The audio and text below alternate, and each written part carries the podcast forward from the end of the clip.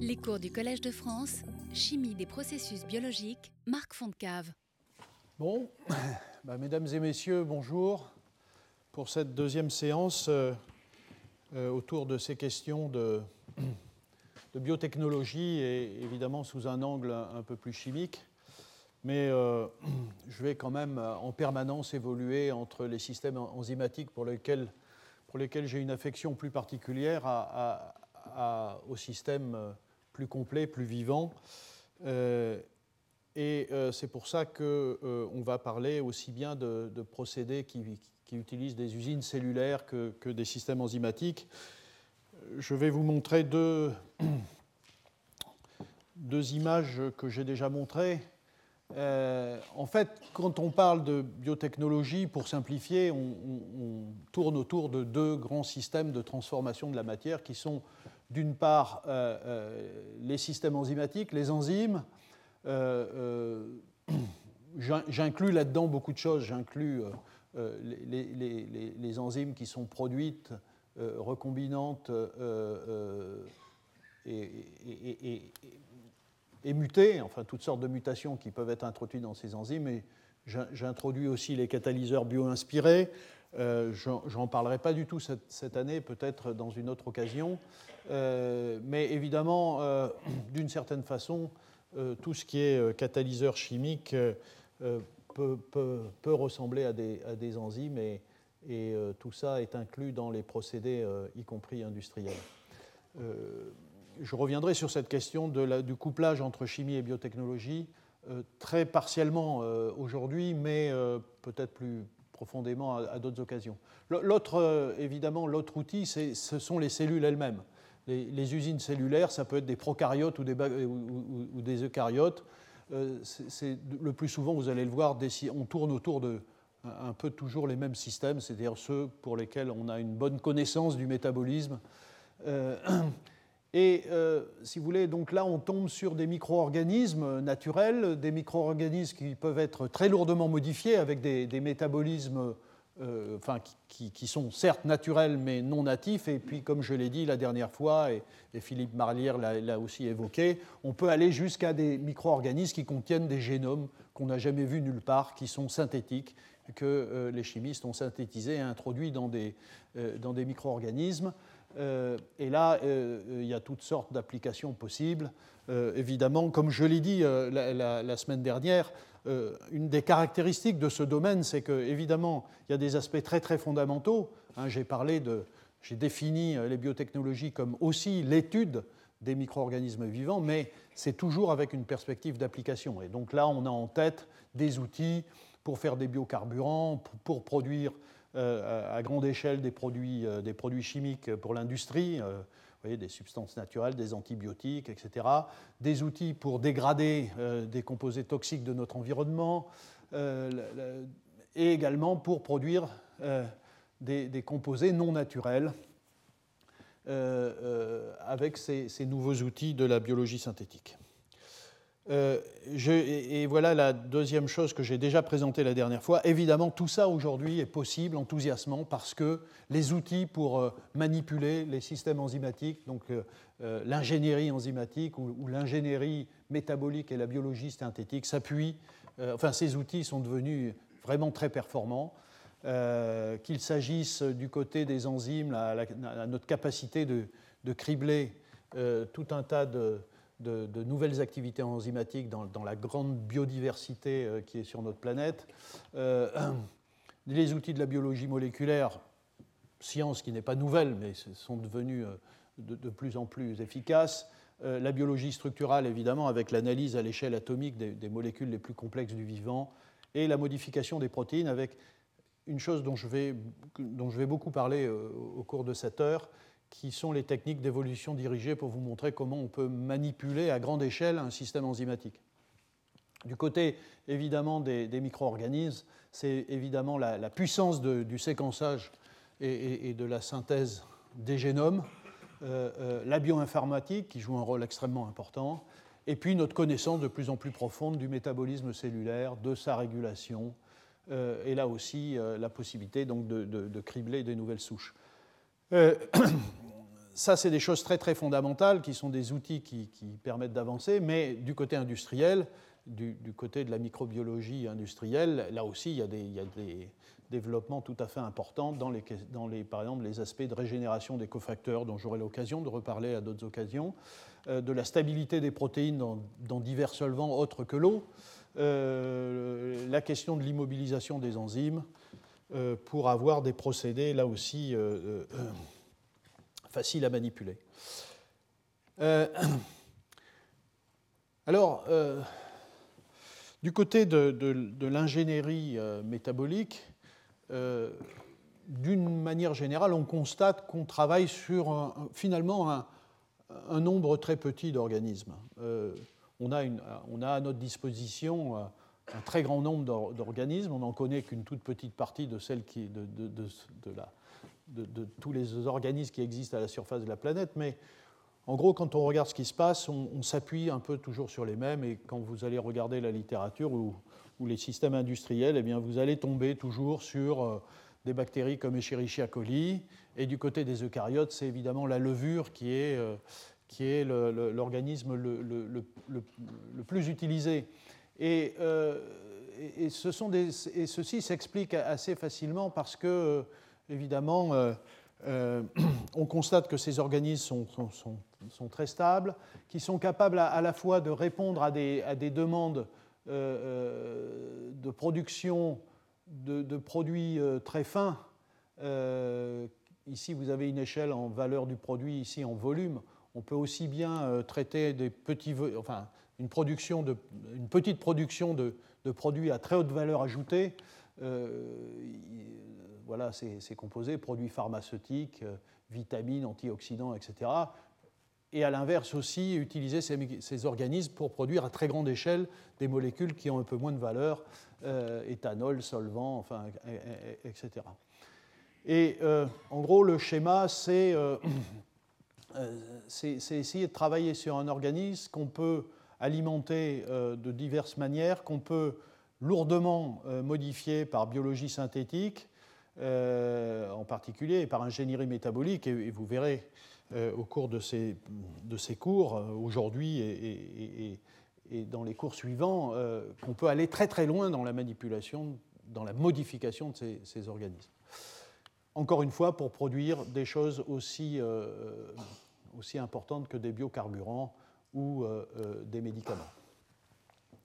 Et ce qui est intéressant avec des organismes comme ça, c'est qu'à partir d'une source, un sucre ou quelques sucres, euh, on est capable de faire dériver, euh, euh, donc on a un certain nombre d'intermédiaires métaboliques qu'on connaît bien, on est capable de faire dériver à volonté d'une certaine façon, même si, comme vous allez le voir, c'est assez compliqué malgré tout, vers une surproduction de lipides, et là on tombe sur la production de, de biocarburants, de médicaments, ou faire dériver vers euh, la production d'isoprénoïdes, et là c'est toute l'application de la production des parfums, de vitamines, euh, euh, de suppléments alimentaires, etc.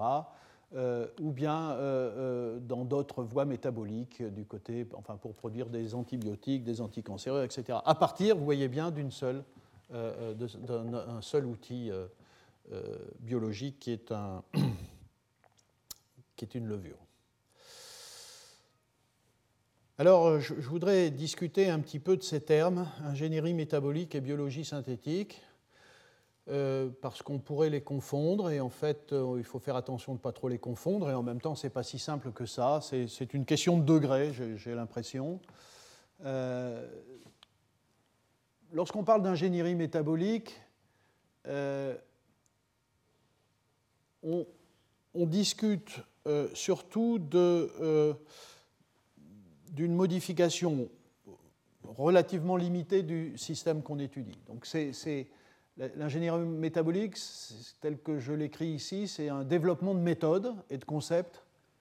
D'une part, évidemment, toujours l'aspect très fondamental, l'analyse, il faut qu'on comprenne quand même ce qui se passe dans ces organismes, analyse des, réseaux métaboliques, et euh, une fois que ces choses sont connues, l'exploitation de ces réseaux métaboliques pour produire sélectivement euh, un, composé euh, qui est ciblé. Et, là, on construit donc euh, un organisme qu'on peut appeler une usine cellulaire, usine parce qu'évidemment, elle est destinée à produire le composé ciblé. et cette ingénierie, donc ce travail de modification de l'organisme, peut conduire à tout un tas de choses. On a envie de changer la spécificité de substrat, euh, on a envie de, faire en sorte que euh, l'organisme produise des, composés chimiques, par exemple, non naturels. Euh, on peut viser à ce qu'il y ait une amélioration de la productivité, des rendements, et on peut viser à ce que, par exemple, il y ait une très grande résistance de cette bactérie ou de cet organisme vis-à-vis d'un certain nombre de produits toxiques de l'environnement.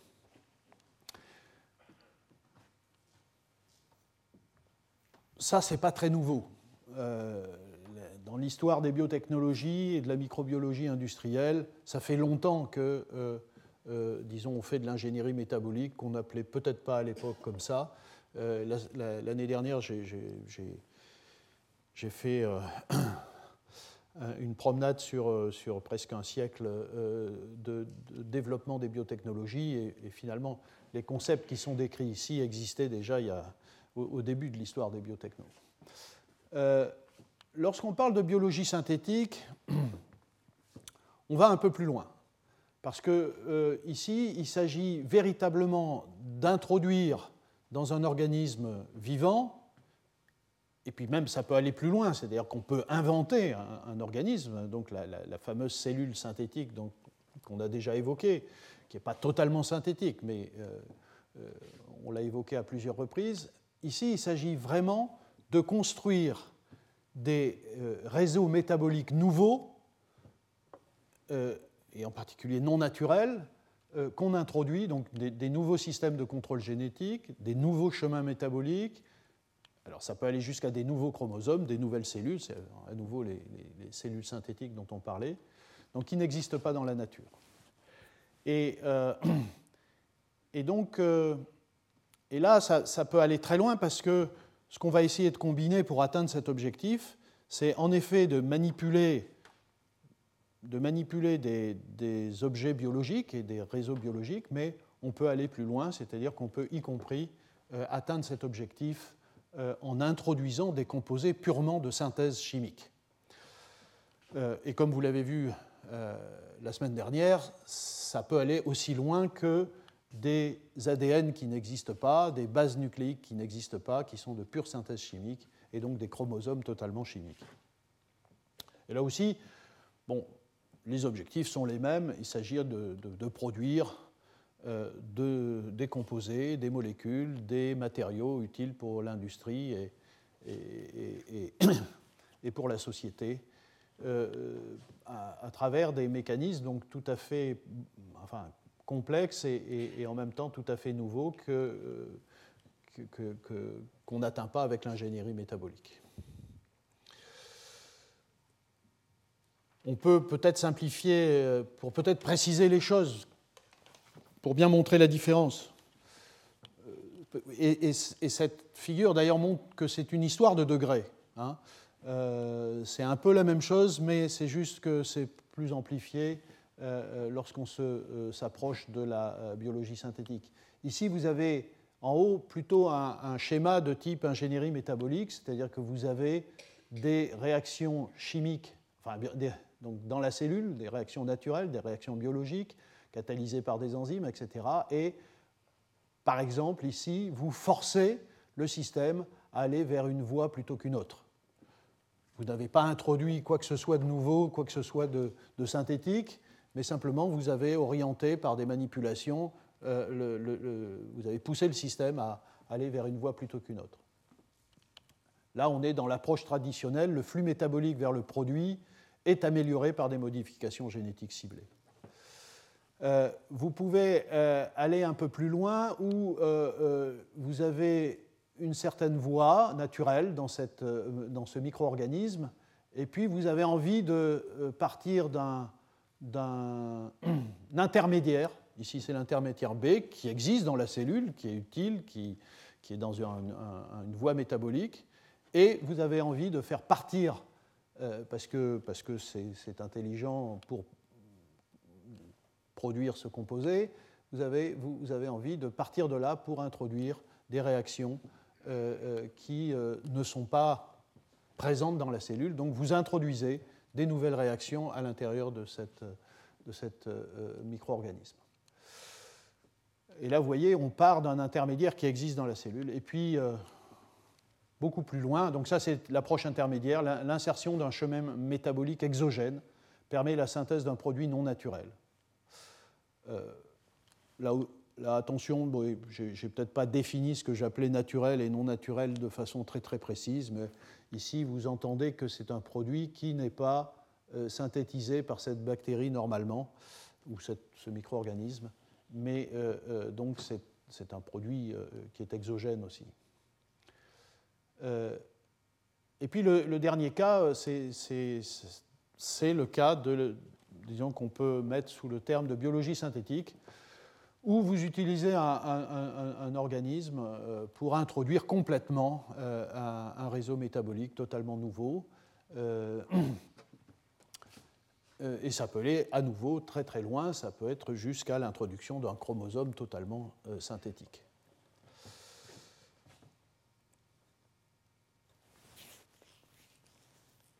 Là, j'ai parlé, j'ai parlé essentiellement de, micro-organismes, donc euh, d'usines cellulaires et d'ingénierie métabolique de biologie synthétique. En réalité, quand on regarde les procédés industriels ou ce qui est développé dans les laboratoires, c'est très souvent quand même un mélange, de,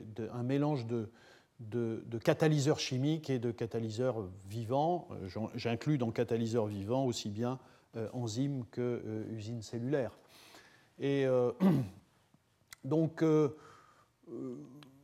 voilà, vous avez euh, d'une certaine façon euh, un, aspect de, microbiologie, de biologie, où vous, vous, vous, faites produire par tout un tas d'organismes, ça peut être des plantes, ça peut être des, micro-organismes, Escherichia coli, la levure, etc., dans des usines de, de fermentation, d'extraction, de purification. Vous pouvez euh, effectivement euh, euh, produire un certain nombre de composés naturels et ensuite utiliser la chimie, donc la chimie organique ou des enzymes pour faire des transformations ultérieures. C'est dans ce sens ou dans, l'autre sens, comme vous allez le voir, des exemples dans lesquels on commence par faire des modifications chimiques et on, introduit des étapes enzymatiques ou des, étapes euh, cellulaire. Euh, euh, voilà un exemple. Donc,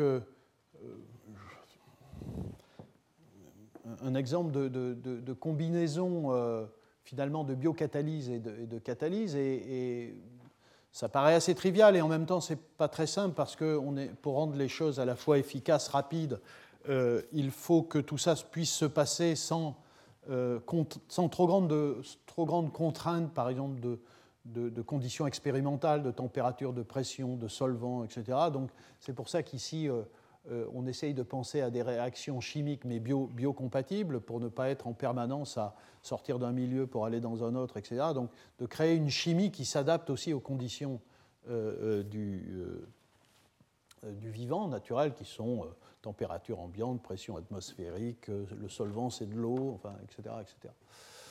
Mais euh, euh, voilà, donc ici par exemple, voilà un exemple de synthèse de, bêta-hydroxytriazole, qui sont des composés qui sont, ces composés-là qui sont extrêmement utiles, qui sont très utilisés dans, la synthèse de, de, composés de médicaments, par exemple dans l'industrie pharmaceutique, donc qui sont des pharmacophores.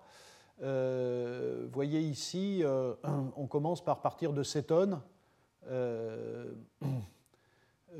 et on utilise, des, donc on utilise, c'est la première étape, soit des cellules, soit des enzymes, des, alcools déshydrogénases, avec toujours le problème, j'aurai plusieurs fois l'occasion de revenir sur ce type d'enzyme dans lequel on consomme un, cofacteur qui est extrêmement coûteux, et il faut se poser la question de de la, régénération constante de ce cofacteur à partir de, produits de base euh, simples, pas chers, etc. Donc on fait ici une réduction en, alcool. Euh, ensuite, on produit cet époxyde avec une enzyme qui s'appelle une allohydrine déhalogénase. Euh, et ensuite, cette allohydrine déhalogénase permet d'introduire ce groupement azido et ensuite on fait de la chimie clique que les chimistes connaissent bien, très à la mode, où on fait le, couplage avec un, acétylène catalysé par du cuivre. Et euh, vous voyez que dans un procédé comme ça, on est capable de produire des composés avec des très très bons rendements, avec des très bons excès et on peut produire aussi bien des composés qui ont la stéréochimie R sur ce carbone que la stéréochimie S, euh, simplement en euh, utilisant des alcools déshydrogénases et des, des allohydrines déhalogénases qui, qui, ont les bonnes, sélectivités. Et elles existent euh, dans la nature, c'est-à-dire qu'on peut les. Donc là, il faut explorer la biodiversité pour essayer de sortir ces enzymes, et on peut aussi, si elles n'existent pas, comme vous allez le voir, les manipuler pour les rendre extrêmement euh, sélectives. Et donc, vous voyez, on peut, dans des procédés euh, relativement simples, coupler des réactions chimiques avec des réactions biologiques, enfin enzymatiques. Une autre façon de, coupler la chimie, euh, donc la catalyse chimique à la, biocatalyse, c'est euh, un domaine qui m'intéresse, mais dont je ne parlerai pas du tout euh, cette année, peut-être à une autre occasion. C'est le domaine des enzymes artificielles. donc ce sont des enzymes, mais c'est une construction un peu particulière que les chimistes font. Euh, ici, donc c'est un domaine qui est d'une certaine façon en pleine, explosion. Euh, je cite un seul papier ici parce que je considère que c'est peut-être le début de l'histoire. C'est en 1978, c'est George Whiteside qui fait quelque chose qui est, aussi, qui est encore développé euh, aujourd'hui. vous voyez qu'il il prend une, une, protéine. il s'agit de la streptavidine c'est une protéine qui n'est pas du tout un catalyseur, mais qui a la propriété de fixer de façon extrêmement forte euh, la biotine, euh, qui est euh, ce composé-là, avec une chaîne qui conduit à, un acide, et ici qui, permet de coupler. enfin, donc, ce que fait Whiteside, c'est de coupler un catalyseur. Ici, c'est un catalyseur à base de rhodium, mais on pourrait y coupler ce qu'on veut euh, et cette molécule qui est donc un catalyseur a à la fois une partie catalytique et une partie de reconnaissance de l'enzyme qui fait que, euh, et, avec, et ceci enfin, l'enzyme a une très forte affinité pour cette partie-là, et donc vous construisez une protéine qui, qui, fixe la partie biotine et qui va euh, avoir la partie rhodium accrochée à la protéine. Donc vous avez inventé d'une certaine façon un, biocatalyseur, une, enzyme artificielle, parce que elle est enzyme parce que euh, c'est un catalyseur et c'est une protéine. Et elle est artificielle parce que, euh, en effet, elle n'existe pas dans la nature et ce sont les chimistes qui l'ont construite par assemblage de composants protéiques et de composants euh, chimiques, et notamment avec un catalyseur chimique. par exemple, ici, ceci euh, ce type de construction a été utilisé pour faire une hydrogénation catalytique. Euh, vous voyez donc avec, euh, y compris dans, certains, avec un, mutant de la streptavidine particulier, il y a une seule mutation, une, des excès énantiomériques qui sont tout à fait, tout à fait intéressants. L'autre aspect, c'est ce que j'appelle enzyme de novo, c'est-à-dire que le chimiste est capable de synthétiser dans le laboratoire des protéines. Et il peut aller même plus loin, puisque euh, s'il est capable de, faire des peptides, des polypeptides, même assez structurés, des hélices, il peut aussi euh, les utiliser pour incorporer des entités catalytiques et inventer donc des, enzymes. Euh, j'aurai l'occasion d'en parler, mais si je prends par exemple des enzymes de type de type estérase, peptidase, etc., qui contiennent des, atomes de zinc dans un environnement un peu particulier qui est bien connu. Voilà une enzyme naturelle qui fait cette réaction d'hydrolyse. Euh, euh, eh bien, le chimiste est capable de réduire le problème à quelques hélices dans lesquelles il introduit les histidines nécessaires qui ont la capacité de fixer un atome de zinc pour créer une entité qui est une enzyme créée de rien, purement de synthèse et qui a la capacité aussi de faire cette même réaction d'hydrolyse parce que, évidemment, euh, la capacité catalytique et hydrolytique de, ce, gros système-là euh, est en fait due à euh, l'atome de zinc, qui est un excellent acide de Lewis, comme vous savez, et qui a la capacité d'activer des molécules d'eau pour faire ce type de réaction. alors, bon, je voulais, parce que j'aurai l'occasion d'en d'en parler à plusieurs reprises euh, dans ce cours aujourd'hui, mais aussi dans les cours suivants. Euh, quand on parle de biocatalyseurs, d'enzymes, maintenant, euh, on parle de, de grandes classes de systèmes enzymatiques. et ce que vous voyez aujourd'hui, qui très développé aussi bien dans les laboratoires académiques que dans les, que dans les,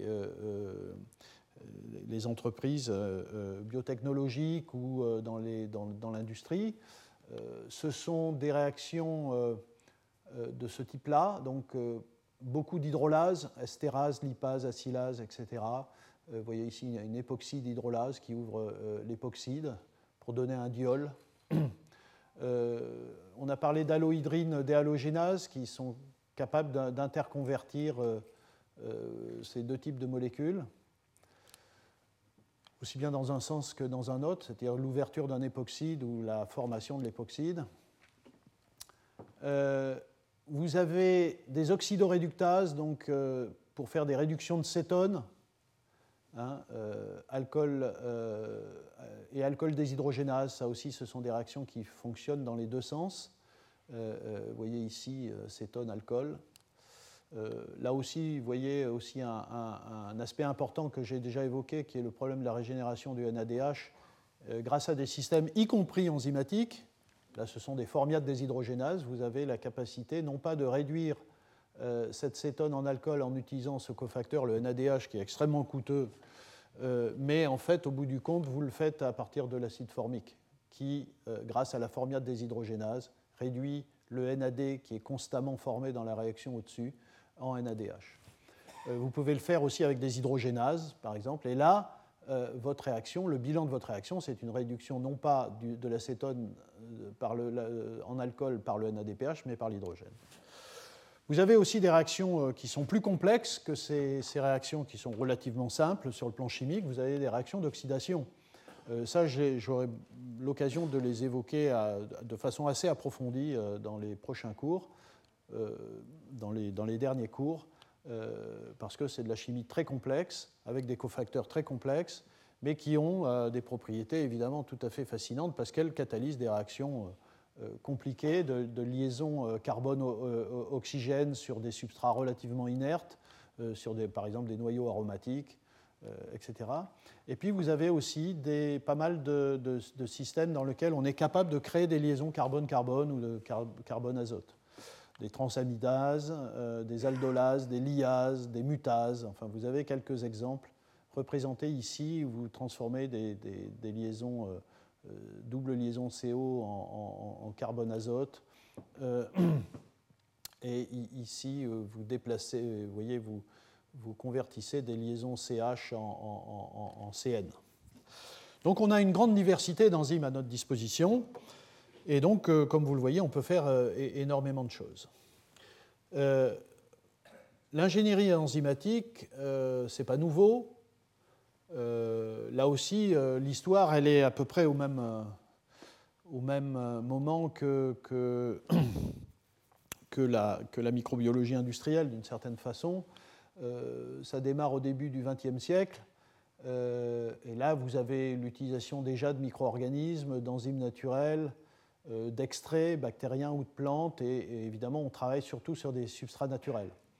Euh, on peut faire des transformations de ce type-là avec des extraits de plantes, par exemple, hein, euh, synthèse du mandélonitrile. on peut faire un peu plus tard, dans les années 40-50, on peut faire des, molécules plus complexes, et là, c'est par exemple la synthèse de cortisone ou de dérivés par des entreprises comme Merck, Pfizer, Upjohn, etc. À partir des années 1970, c'est évidemment la puissance de la biologie moléculaire qui change considérablement le domaine. On peut faire donc de la mutagénèse dirigée, on peut produire des enzymes recombinantes, euh, on peut déjà commencer à travailler sur des substrats naturels et manipuler la spécificité de substrat de ces, systèmes. Euh, et là, on peut évidemment faire des choses à une échelle industrielle. Et, donc, vous voyez, par exemple, la synthèse de l'acrylamide, euh, c'est 4 10 puissance 5 tonnes par an. Euh, et puis, on a tout un tas de systèmes qu'on commence à maîtriser pour faire des résolutions asymétriques, euh, pour produire des composés un peu complexes comme des herbicides, des statines, enfin, etc. Donc là, on commence vraiment, dans les années 70, à produire des molécules assez complexes.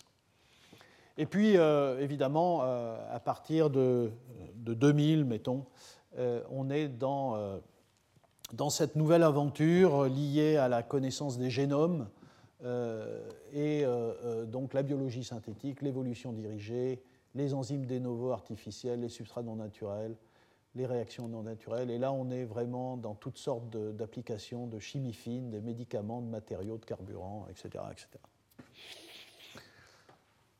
Alors, il y a un grand engouement évidemment pour les enzymes parce que ce sont des systèmes qui ont l'avantage de, présenter une très grande sélectivité des, réactions qu'elles catalysent régio, chimio, stéréosélectivité, en général une très grande activité, une très grande efficacité dans la réaction euh, produite. Très intéressant de faire ça à température ambiante, pression atmosphérique euh, euh, dans l'eau, hein, donc les conditions douces, et puis donc cette capacité de, muter. A l'inverse, cette, cette enfin, sélectivité qui est liée d'une certaine façon à la spécificité de substrat est, un problème parce qu'une euh, enzyme est faite pour euh, s'attaquer et modifier un, substrat particulier. Donc l'application euh, n'est intéressante que si ce substrat particulier a, en effet un débouché spécifique. Mais en réalité, on souhaite avoir des enzymes qui sont capables de faire ces transformations aussi intéressantes que ce que je vous ai présenté sur une très grande diversité de substrats. Donc ça, c'est un problème, mais comme vous allez le voir, on peut manipuler ça euh, parfois, on, a besoin de passer à des solvants différents, à des conditions de température et de pression différentes, etc. Et ça, les enzymes n'aiment pas trop. Donc là aussi, euh, euh, c'est un problème. Et puis, il y a, ce sont des systèmes sensibles, très sensibles. ça peut être des inhibitions par le produit, mais ça peut être des inhibitions par tout un tas de choses de l'environnement. Voilà, donc il y a à la fois des très gros avantages, il y a plus d'avantages, à mon avis, que d'inconvénients. C'est d'ailleurs pour ça qu'il y a un domaine de l'ingénierie enzymatique et qu'il y a un développement euh, tout à fait considérable des procédés biocatalytiques dans, l'industrie. Euh, euh, et, on a une capacité aujourd'hui d'optimisation de ces systèmes, à nouveau par les mêmes, par les mêmes mécanismes que j'ai déjà indiqués à plusieurs reprises euh, les génomes, la synthèse de l'ADN, l'évolution dirigée, les outils de la bioinformatique, les outils de la biologie structurale, enfin, etc. etc. Alors, modifier ces enzymes, euh, comment, par quel, euh, par quel procédé? En fait, logiquement, on devrait fonctionner comme ça, c'est-à-dire on pourrait dire, voilà, on veut ce produit. Donc si on veut ce produit, c'est qu'on veut cette enzyme qui spécifiquement est capable de conduire à ce produit. Alors si les choses sont simples, euh, cette euh, enzyme existe dans la nature et il suffit de l'utiliser et de, l'exploiter et de la modifier. Euh, elle peut aussi ne pas exister. à ce moment-là, ça devient très compliqué. Un des gros problèmes que nous avons aujourd'hui, c'est que nous sommes toujours incapables, à partir de nos acides aminés, de dire exactement quelle séquence il faudrait pour construire telle structure et pour que cette enzyme soit douée de la capacité catalytique précise dont nous avons besoin. Ceci est totalement hors de notre portée. Nous n'avons pas encore euh, compris le langage des acides aminés, je veux dire, dans sa traduction structurale et dans sa traduction fonctionnelle. Donc ça, c'est totalement impossible pour le moment. lorsque je parle d'enzymes de novo, euh, c'est un peu exagéré parce que euh, de ça veut dire qu'on part de rien qu'on invente une nouvelle enzyme. En réalité, comme vous l'avez vu dans l'exemple que j'ai donné sur l'hydrolyse de, l'ester, euh, avec cette, catalyse au zinc, en fait, ce sont des enzymes qui sont très bio-inspirées. C'est-à-dire qu'on les construit à partir d'une connaissance d'une enzyme qui est euh, dont le design est particulièrement adapté à la réaction qu'on cherche. Mais en réalité, là aussi, on n'est pas capable de dire voilà la structure qu'il me faut euh, pour avoir la réaction considérée. Euh, ça paraît un peu curieux, mais c'est bien de le dire parce que nous sommes quand même très très loin de cette connaissance. Et, et donc, on est quand même obligé de partir de choses connues aujourd'hui c'est assez fascinant de, travailler dans ce domaine et d'essayer de, s'approcher de cette connaissance, euh, à savoir comment euh, traduire euh, une séquence d'acides aminés en structure et en, fonction. mais on est encore très loin du compte. Alors on part de choses connues. Mais là aussi, ce n'est pas si simple. C'est-à-dire que c'est assez difficile, même aujourd'hui, avec toutes les connaissances qu'on a, de prévoir l'effet qu'aura une mutation sur une, sur une protéine. Euh, évidemment, on a des hypothèses, euh, on doit bien faire des choix, euh, mais c'est assez difficile. Donc il y a une, une, grosse activité de ce domaine, c'est en effet modifier l'existant, prendre des protéines qui existent dans la nature et les modifier. Alors, il y a des approches rationnelles, mettons, je mets rationnel point d'interrogation parce que là aussi le rationnel est assez limité et on fait de la mutagénèse dirigée.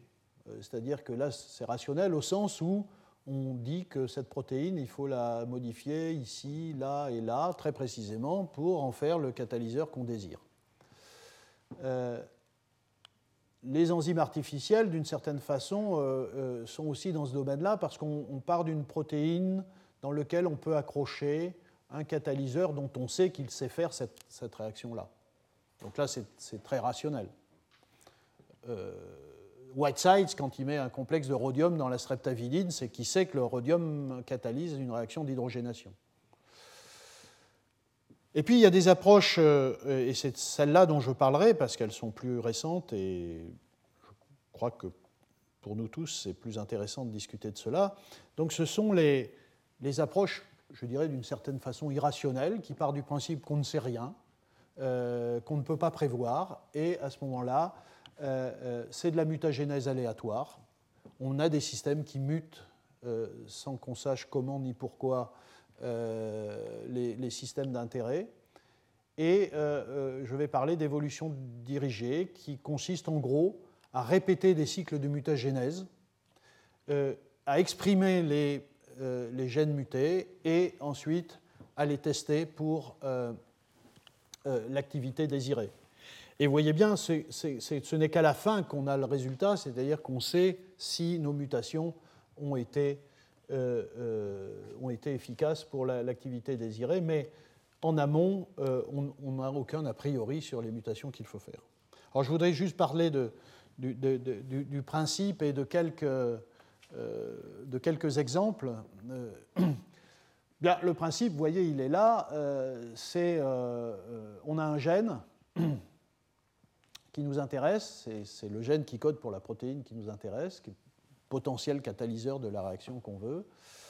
on fait des, mutants, donc on a, de multiples mutants. Donc l'idée évidemment c'est d'avoir des banques de mutants les plus grandes possibles pour avoir le plus de chances d'aboutir au résultat. Euh, euh, on les exprime on les exprime et on teste les produits, donc les enzymes correspondantes, euh, et, on fait plusieurs cycles pour accumuler des mutations qui vont aller vers une optimisation plus grande de, de, de, ce catalyseur potentiel. Alors, il y a différentes techniques hein, de mutagénèse aléatoire. Il y, en a une qui est très classique, qui s'appelle PCR pro-erreur, enfin qui, qui exploite les, erreurs des polymérases, c'est-à-dire que vous, vous faites de la PCR sur euh, donc polymerase chain reaction sur, votre système, sur votre gène choisi, euh, donc le gène euh, codant pour une enzyme d'intérêt. donc, vous pouvez donc faire utiliser de la PCR en, exploitant les erreurs de polymérase qui, à chaque cycle, introduisent des, mutations. Vous pouvez renforcer en ajoutant des substances mutagènes qui vont créer des mutations, là aussi de façon aléatoire. Vous pouvez par exemple ajouter des nucléotides modifiés qui vont euh, aussi contribuer à ces mutations. Et vous allez avoir toute une série de euh, gènes mutés. Euh, et vous traduisez ensuite l'information génétique en protéines, donc vous avez des protéines correspondantes. Vous les testez pour une activité. Si euh, euh, l'enzyme noire initiale n'est pas très active et que l'enzyme jaune est plus active, à ce moment-là, vous sélectionnez ce gène correspondant jaune et vous lui faites subir d'autres mutations jusqu'à ce que vous arriviez à un, palier, et, c'est la façon simple d'optimiser.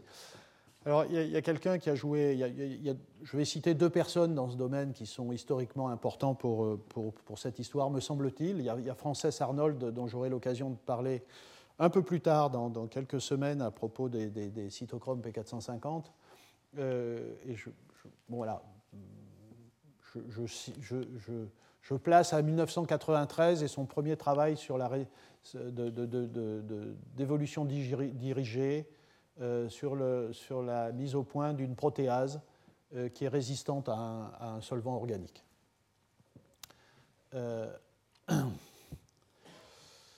Bon, ça c'est la même chose, je crois que c'est la même chose. Voilà, vous partez d'un gène, vous avez des mutations. Vous voyez, à chaque cycle, vous introduisez un certain nombre de mutations. Vous, contrôlez pour qu'il n'y en ait pas non plus un très grand nombre. Euh, euh, et puis on traduit euh, l'information génétique. Donc vous avez une, librairie, une banque d'enzymes mutées et, vous faites cycler. Vous sélectionnez celle qui est bonne là-dedans et puis vous lui rajoutez des systèmes enzymatiques. Euh, quand vous avez fait ça, vous avez euh, identifié certains sites de la protéine qui semblent être critiques pour l'activité. À ce moment-là, vous allez plus loin, c'est-à-dire vous choisissez ces sites. alors, je ne sais pas comment on dit en français, mais dans la littérature, c'est Site Saturation Mutagenesis. Donc là, l'idée, c'est il y a des points chauds qui ont l'air d'être critiques pour l'activité. Et donc là, vous passez en revue les, les 20 acides aminés. Et, donc, spécifiquement, vous faites euh, euh, sur ce point-là, vous passez, euh, enfin, presque tous, ou tous, si vous, pour, pour optimiser. Voilà, donc ça, c'est la technologie pour le faire, je ne vais pas aller plus loin. Et puis la troisième technique, hein, je simplifie, hein, mais la troisième technique, c'est le brassage génétique, en anglais DNA shuffling. Euh, donc vous avez euh, euh, une banque du gène d'intérêt muté aléatoirement, vous voyez, avec différentes mutations. Donc vous voyez, c'est le même gène, mais avec quelques mutations, et, ici les quatre ont, des mutations différentes. Vous fragmentez ces, ces gènes, vous les mélangez, et par recombinaison, vous produisez de nouveaux assemblages avec des mutations placées différemment. Euh, vous voyez, euh, cette mutation, elle était là dans ce gène, maintenant est associée à celle-là et celle-là, maintenant elle est dans un, autre gène, enfin c'est le même gène, mais associé à d'autres mutations par euh, brassage. Donc ça vous permet de multiplier à nouveau. L'idée c'est à la fois aléatoire, à la fois de façon irrationnelle, et en même temps avec l'idée de produire la plus grande quantité de mutations. Vous voyez, c'est pas. Alors, les technologies sont intelligentes, hein, euh, mais enfin, le, concept n'est pas d'une très grande intelligence. Hein. Il n'y a, pas un raisonnement euh, exceptionnel. Euh, donc, ça, c'est une autre façon de représenter ce que je dis. Voilà. Alors, le résumé, il est là. Voilà tout ce que vous pouvez faire euh, vous avez votre gène, celui qui vous intéresse, c'est celui que vous avez choisi qui va donner la protéine qui euh, euh, va avoir l'activité enzymatique pour conduire au, produit que vous désirez. Sauf que cette enzyme, le produit de ce gène n'est pas assez efficace, vous devez l'améliorer. Voilà l'enzyme qui nous intéresse. Alors, euh, si euh, cette enzyme, euh, vous en connaissez beaucoup de choses, à savoir la structure, le mécanisme de réaction, vous pouvez commencer par attaquer avec une approche rationnelle. Donc, vous faites de la mutagénèse dirigée. donc, ça, c'est la, partie intelligente du travail. là encore, avec, une, comme je l'ai dit, une difficulté, c'est qu'on n'est pas toujours très sûr que la mutation qu'on a introduite a, la bonne, la bonne fonction. Mais voilà, ça c'est une, première chose. Si vous ne savez rien, eh bien, on est obligé de passer par des techniques d'évolution dirigée. Donc, euh, euh, ça peut être euh, donc la, mutagénèse aléatoire, genre PCR pro-erreur. ensuite, une fois que vous avez identifié certains systèmes enzymatiques modifiés qui sont intéressants, qui sont améliorés, vous pouvez encore les améliorer avec cette technique de mutagénèse site saturation, donc en, identifiant les points chauds et en les modifiant sélectivement. Euh, et puis, vous pouvez faire euh, du, brassage génétique aussi, enfin voilà. Et à la fin, vous devez sortir avec une protéine qui a les propriétés voulues. Et je vais terminer par, en donnant quelques exemples et je voudrais ici citer donc, le travail de, Martin Ritz en, Allemagne, qui pour moi est un des pionniers de, ce domaine. Et pour moi, peut-être ceci constitue le, premier exemple euh, de l'application de ces techniques pour, euh, faire une réaction euh, asymétrique, pour une synthèse asymétrique. Alors vous voyez ici, vous avez, vous avez un, donc c'est pour la production de ces composés chiro qui ont un, intérêt euh, notamment industriel. Et donc en partant de ces esters, euh, ici il y a un groupement nitro parce que le produit ici qui est le nitrophénol est un composé qui peut être suivi par spectroscopie. Donc ça permet d'avoir une sonde pour voir la réaction se, produire. Et donc il est parti d'une lipase de Pseudomonas aeruginosa, vous voyez, avec un, qui, est, qui est vraiment pas très bonne du point de vue de la sélectivité, de la stéréosélectivité, donc qui euh, hydrolyse légèrement sélectivement euh, le composé qui a la, euh, chiralité S. et vous voyez que le composé R ici n'est pas, pas modifié. Donc 2% d'excès énantiomérique. Donc là, voilà un exemple à nouveau. Il, il est parti d'une première technique de PCR pro-erreur. Il a fait 4 cycles. et à chaque cycle, il a eu entre 1000 et 2000 mutants. Euh, voilà, donc, euh, et en contrôlant le système pour avoir euh, pas plus qu'un 1 à 2 acides aminés, aminés mutés par lipase. Donc mutagénèse, il a sa librairie de, gènes, de mutés, et il l'insère, il amplifie dans colis. Dans ce système, il amplifie dans colis, et puis il l'insère dans Pseudomonas, il, analyse l'activité. Et en gros, ce qu'il fait, c'est qu'il utilise donc ces bactéries modifiées et il, leur donne euh, soit le substrat avec la, euh, chiralité S pure, soit la chiralité R, et il compare les activités de production du nitrophénol.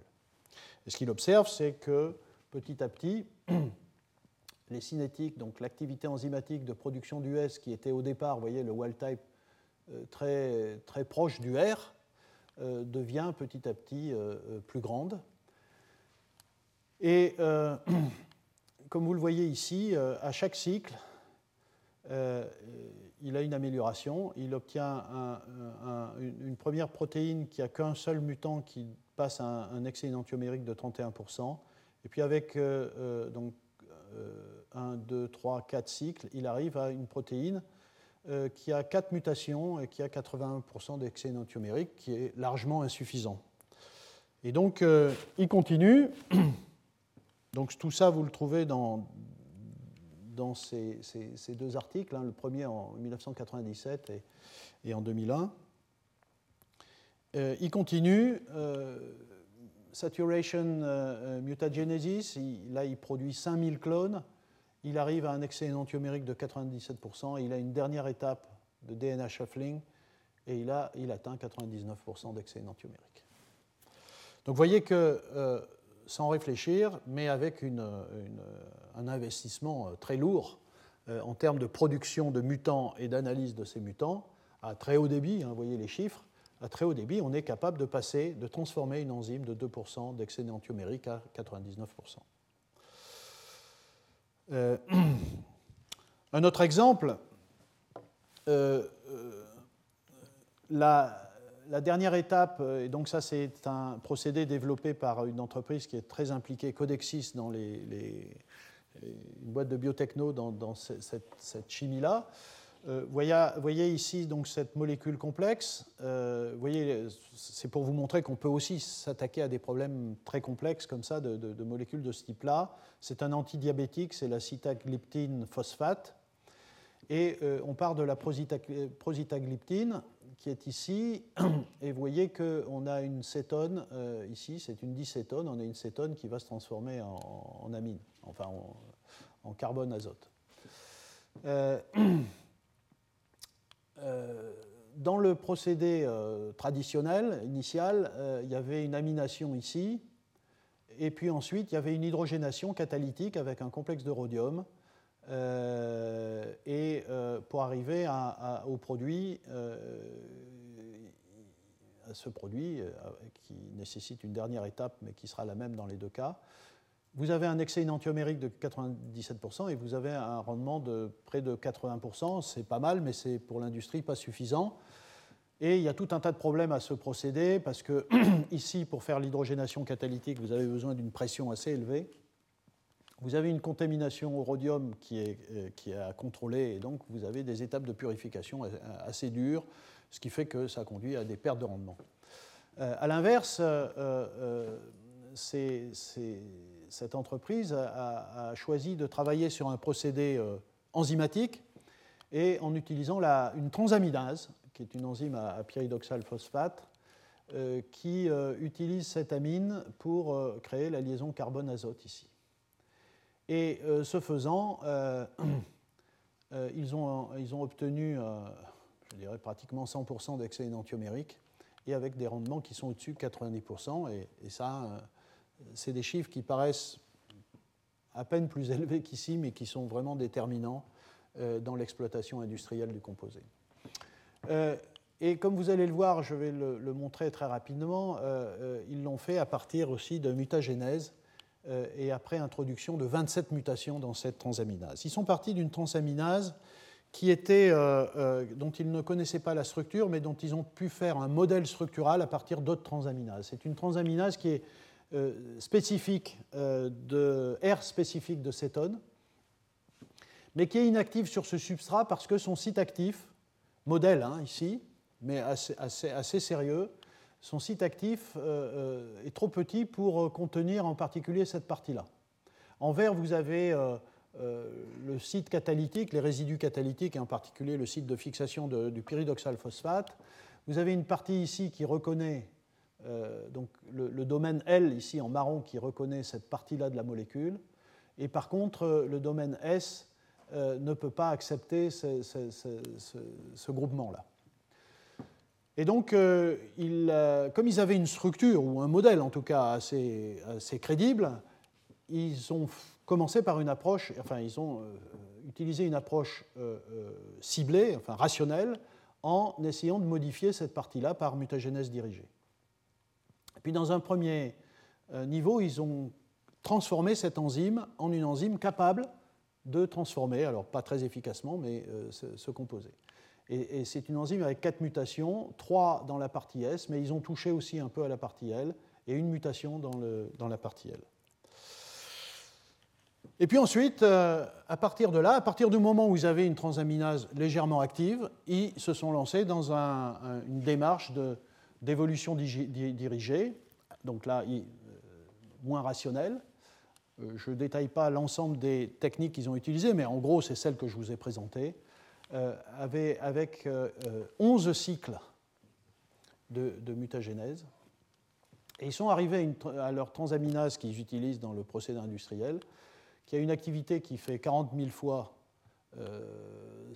l'activité de la première euh, de première euh, transaminase active, qui est ici, RD, je pense que ça veut dire round 1. Euh, et puis il y a 27 mutations. Il y en a 5 dans S, Donc ça, on peut comprendre, puisque c'était la partie critique. Donc là, on comprend que ça a été modifié. Donc ça a permis de reconnaître le, groupement euh, euh, aromatique fluoré euh, qui, ne rentrait pas bien au début. 5 dans L. Et puis, vous voyez, en total, il y en a 27. Donc il y en a 17 autres qui sont absolument pas dans ce site-là. Et ça, c'est une chose qui est très fascinante dans ce genre de recherche et dans le comportement des enzymes, c'est qu'on s'aperçoit euh, et vous voyez bien que c'est assez difficile d'imaginer. Vous voyez les sites de mutation. Donc ça, c'est euh, le, site LS. Hein, voyez euh, donc c'est là qu'il y a le, site catalytique et c'est très difficile d'imaginer qu'il faille faire une mutation ici pour rendre le système meilleur. Mais ça, c'est une constante et c'est assez fascinant parce que ça nous dit beaucoup de choses sur les systèmes enzymatiques et en même temps ça nous dit l'importance de cette approche irrationnelle, aléatoire, pour euh, conduire aux systèmes les plus optimisés. Donc ce sont des techniques qui sont quand même tout à fait, tout à fait intéressantes. Et, euh, euh, vous voyez que donc il y en a 17 qui, sont, qui sont ailleurs. Vous voyez ici, ici, ici. Et on ne sait pas très bien pourquoi, mais est-ce que c'est une question de stabilisation de la protéine? Est-ce que c'est une, question d'organisation euh, euh, euh, de la protéine? C'est une question de résistance aux conditions de la réaction. Bref, on ne sait pas. Néanmoins, grâce à cette nouvelle enzyme, on est capable de faire cette transformation en une seule étape dans 50% de DMSO à 40 degrés en présence d'une mole par litre de ce réactif euh, pour produire euh, euh, et des, avec des concentrations très élevées de substrat. Donc des conditions qui sont quand même assez dures normalement pour une, un système enzymatique. Voilà, donc c'est la conclusion de ce travail et, donc le résultat c'est qu'il y a un meilleur rendement, il y a une meilleure sélectivité, il y a une productivité qui est beaucoup plus grande, il y a une quantité de déchets qui est, qui est moins grande, euh, on n'a plus le métal rhodium au milieu et euh, globalement le coût, le coût est, euh, total et, plus intéressant. Voilà. Pour terminer, peut-être, donc voilà, ce que, j'ai essayé de vous montrer là, c'est essayer de vous faire comprendre la, puissance aujourd'hui qu'on a, alors chimistes, biochimistes, biologistes, tout ça se mélange, pour produire des systèmes moléculaires. Donc là, on est en plein dans l'ingénierie enzymatique moderne, hein, pour pouvoir euh, modifier de façon très lourde euh, les enzymes.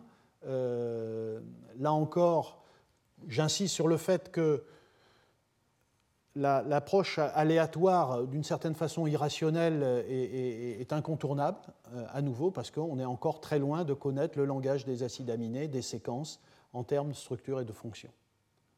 Peut-être dans 50, 100 ans, etc., on sera capable d'écrire la séquence qui conduira à la bonne structure et à la bonne activité enzymatique, mais aujourd'hui, ce n'est pas le cas. Voilà, donc euh, quelques euh, productions biotechnologiques. Euh, voyez ici, par exemple, le Lipitor, atorvastatine, c'est aujourd'hui un, chiffre d'affaires de 11 milliards de dollars. C'est un produit, ici, très complexe, mais qui est le produit d'une d'une optimisation de tout un tas de systèmes enzymatiques donc, qui utilisent des, des, cétoréductases, voyez, des alcools déshydrogénases, euh, des nitrilases, des allohydrines déhalogénases, voilà, des aldolases, etc., etc., pour avoir des systèmes avec de très bonnes cinétiques, de très bonnes énantiosélectivités, qui sont stables dans des solvants organiques, qui sont stables avec des grosses concentrations de substrats, enfin ce dont a besoin l'industrie pour produire ce genre de molécules. Voilà. Euh, et donc aujourd'hui, euh, il y a dans l'industrie euh, des, enfin il y a dans votre environnement des molécules que vous utilisez et qui viennent de, l'utilisation de ces micro-organismes, de ces usines cellulaires, de ces enzymes qui sont capables d'être développés à très très grande échelle. Hein. Vous voyez, bon, le sirop de fructose, c'est 10 puissance 6 tonnes, 6 tonnes par an. L'acrylamide, c'est là aussi voyez, 4 10 puissance 5 tonnes par an. Je ne rentre pas dans le détail, je n'ai pas le temps. la riboflavine, la vitamine B2, il n'y a pas si longtemps, il y avait un procédé chimique il fallait 8 étapes pour, faire pour produire la riboflavine. Eh bien, BASF a mis au point, pour une production de 4000 tonnes par an, un, procédé à partir d'un champignon filamenteux. ici, c'est la structure de la, riboflavine. Et, le bilan est, colossal. Il y a une, économie de 40% sur les coûts de production, de 30% sur les émissions de CO2 et de 95% de réduction des déchets. Donc euh, on voit l'avantage de, ce type d'approche. Bon, d'autres exemples ici, euh, je suis presque à la fin. Bon, là, c'est toute une liste de. Euh, recently developed biocatalytic process. Il y en a toute une liste, mais je, vais terminer. C'est ma, dernière, mon dernier tableau. chaque année, l'industrie l'industrie de ce domaine-là euh, euh, donne des, grands prix. Hein. Presidential Green Chemistry Challenge Awards in Biocatalysis. Euh, et évidemment en, mettant en, avant les procédés verts, c'est-à-dire ceux qui produisent le moins de déchets possible, ceux qui coûtent le moins en énergie, ceux qui produisent le moins de CO2. Et ce qui est intéressant, vous voyez, depuis les années 2000, euh, on a. Alors, ici, vous avez les entreprises qui développent ça. Vous avez des grosses et des petites entreprises là-dedans. Hein. Euh, vous avez des boîtes de pharma, mais vous, voyez des boîtes aussi importantes que Merck, euh, Dupont, etc. Mais vous avez aussi des boîtes de, biotechno, Codexis, Metabolix, etc. Vous avez ici, si vous regardez un petit peu en détail, mais on ne va pas le faire, vous avez des molécules simples euh, vous voyez, vous avez des alcools qui peuvent être des carburants ou des, substrats chimiques pour l'industrie. Et puis vous avez des choses extrêmement complexes, hein, comme le lipitor, par exemple, euh, le taxol. Euh, donc vous avez des molécules très élaborées. Donc à nouveau, toutes ces technologies-là ne s'appliquent pas qu'à des petites molécules pas trop compliquées. Elles s'appliquent aussi à des, choses extrêmement complexes. Et est, ma dernière remarque, c'est que vous voyez que c'est assez équilibré entre usines cellulaires et systèmes enzymatiques. Les, fameux procédés verts ici qui sont mis en avant euh, euh, sont, sont, mis au point aussi bien à partir de systèmes enzymatiques, élaborés, modifiés aussi euh, intensément que ce que je vous ai décrit en vous donnant quelques exemples, qu'à partir d'usines cellulaires. Voilà, j'en ai fini, je vous remercie.